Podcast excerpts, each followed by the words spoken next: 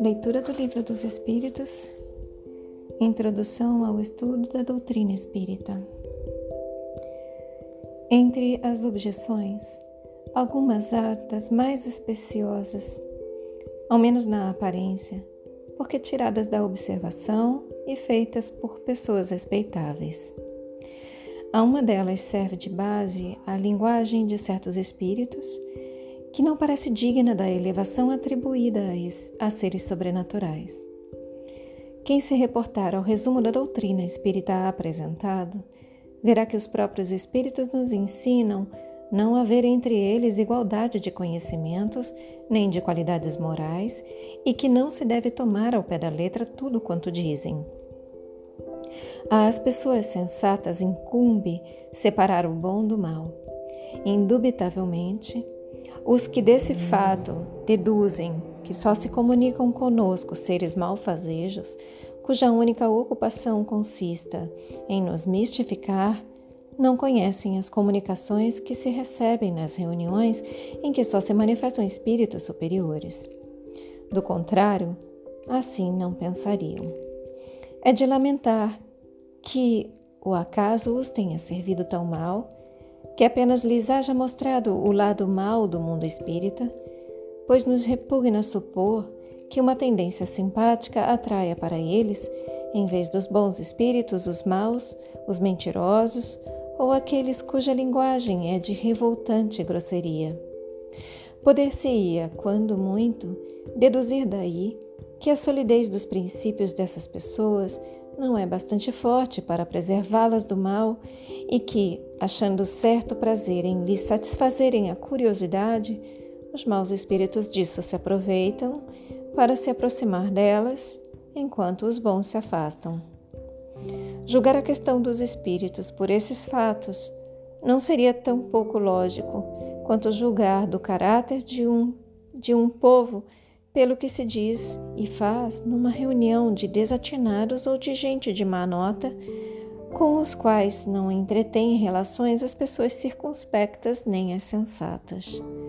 Os que assim julgam se colocam na situação do estrangeiro, que chegando a uma grande capital, pelo mais, pelo mais abjeto dos seus arrabaldes, julgasse de todos os habitantes pelos costumes e linguagens desse bairro ínfimo. No mundo dos espíritos também há uma sociedade boa e uma sociedade má. Dignem-se os que daquele modo se pronunciam de estudar o que se passa entre os espíritos de escola e se convencerão de que a cidade celeste não contém apenas a escória popular. Perguntam eles: os espíritos de Escol descem até nós? Responderemos: Não fiqueis no subúrbio. Vede, observai e julgareis. Os fatos aí estão para todo o mundo. A menos que lhes sejam aplicáveis estas palavras de Jesus: Tem olhos e não veem, tem ouvidos e não ouvem.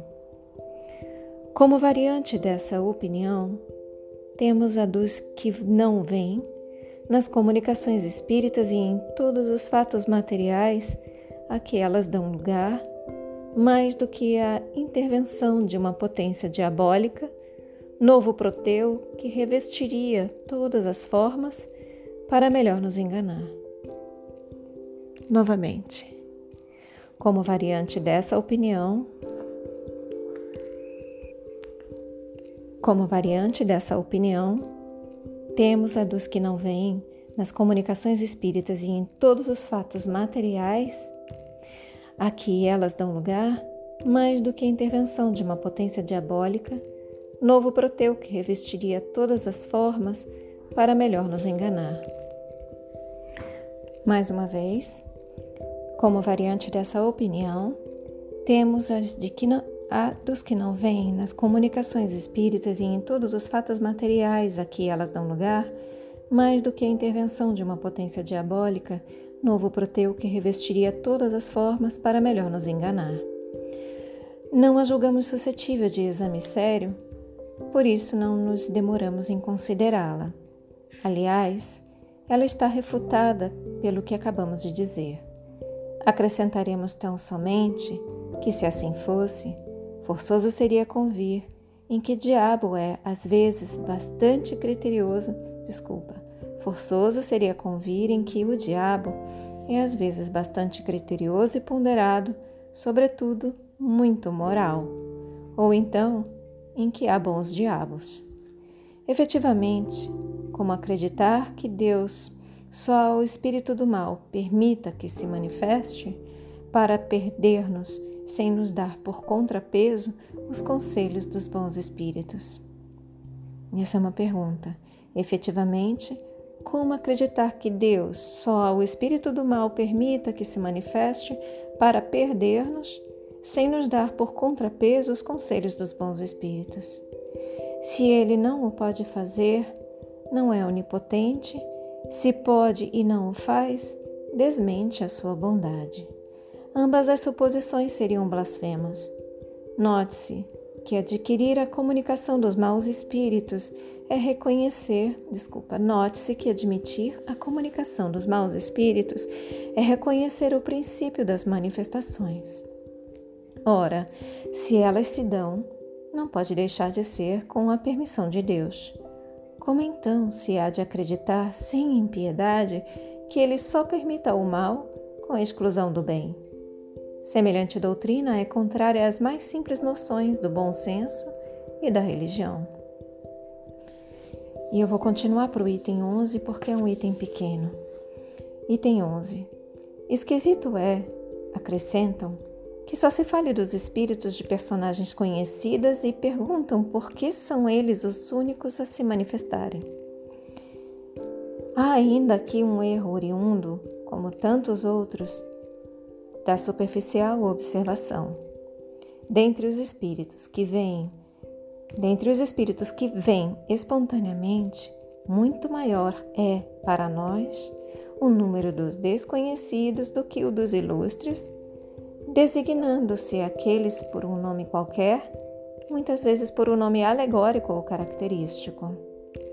Quanto aos que se evocam, desde que não se trate de parente ou amigo, é muito natural nos dirijamos aos que conhecemos, de preferência a chamar pelos que nos são desconhecidos. O nome das personagens ilustres atrai mais a atenção, por isso é que são notadas. Novamente, quanto aos que se evocam, desde que não se trate de parente ou amigo, é muito natural nos dirijamos aos que conhecemos, de preferência a chamar pelos que nos são desconhecidos. O nome das personagens ilustres atrai mais a atenção, por isso é que são notadas.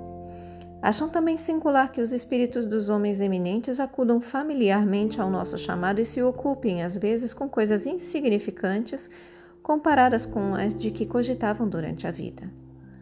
Nada aí há de surpreendente para os que sabem que a autoridade ou a consideração de que tais homens gozaram neste mundo, nenhuma supremacia lhes dá no mundo espírita. Nisto, os espíritos confirmam estas palavras do Evangelho: os grandes serão rebaixados e os pequenos serão elevados. Devendo esta sentença entender-se com relação à categoria em que cada um de nós se achará entre eles. É assim que aquele que foi primeiro na terra pode vir a ser lá um dos últimos. Aquele diante de quem curávamos aqui a cabeça, desculpa, aquele diante de quem curvávamos, curvávamos aqui a cabeça, pode, portanto, vir a falar-nos como o mais humilde operário, pois que deixou com a vida terrena toda a sua grandeza, e o mais poderoso monarca pode achar-se lá muito abaixo do último dos seus soldados. Fechem os olhos, permitam que essas palavras se aprofundem em vocês. Assumam a intenção de contemplar por mais algum tempo sobre essas palavras.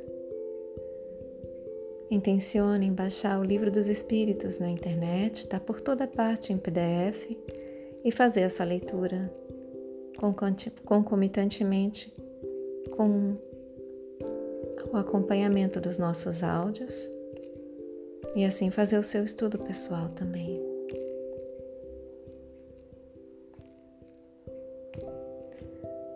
Expressa gratidão a Deus. Agradeça aos seus guias, mentores, protetores e anjo guardião. Agradeça a si mesmo pela continuidade na leitura. E eu também agradeço a vocês pela oportunidade. Boa noite. नमस्ते।